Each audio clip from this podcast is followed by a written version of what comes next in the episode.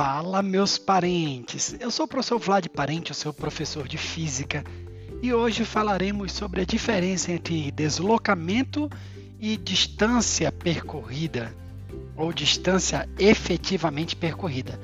Muita gente confunde essas duas grandezas físicas, mas elas são bem diferentes.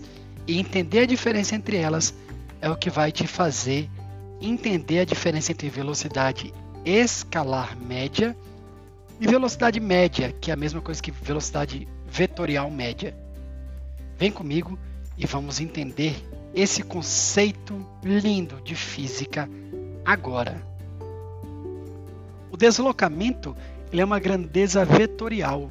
Ele tem módulo, direção e sentido. Ele sempre aponta para algum lugar.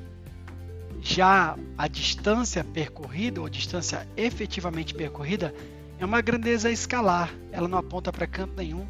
Somente o valor numérico dela, que a gente chama de módulo, já é suficiente para a gente saber tudo em relação àquela grandeza.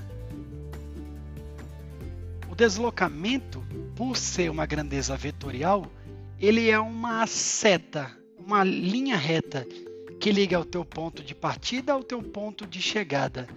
Se eu saio de casa, vou ao supermercado e volto para casa, meu deslocamento é zero. É como se eu não tivesse saído daqui. Se eu for para casa, se eu for de casa até o supermercado, o meu deslocamento seria uma linha reta ligando minha casa ao supermercado. Mesmo que eu tenha feito várias curvas para chegar lá, meu deslocamento não vai levar em consideração essas curvas, essas ruas pelas quais passei.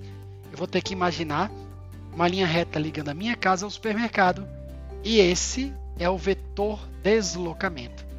Já as ruas que percorri até chegar ao supermercado, se eu somar quantos metros eu percorri de verdade até chegar lá, eu vou ter o valor da minha distância efetivamente percorrida, da minha distância percorrida dessa grandeza escalar. E essa é a diferença entre elas duas. Deslocamento é um vetor e a, o espaço percorrido, distância percorrida, distância efetivamente percorrida, é uma grandeza física escalar. thank you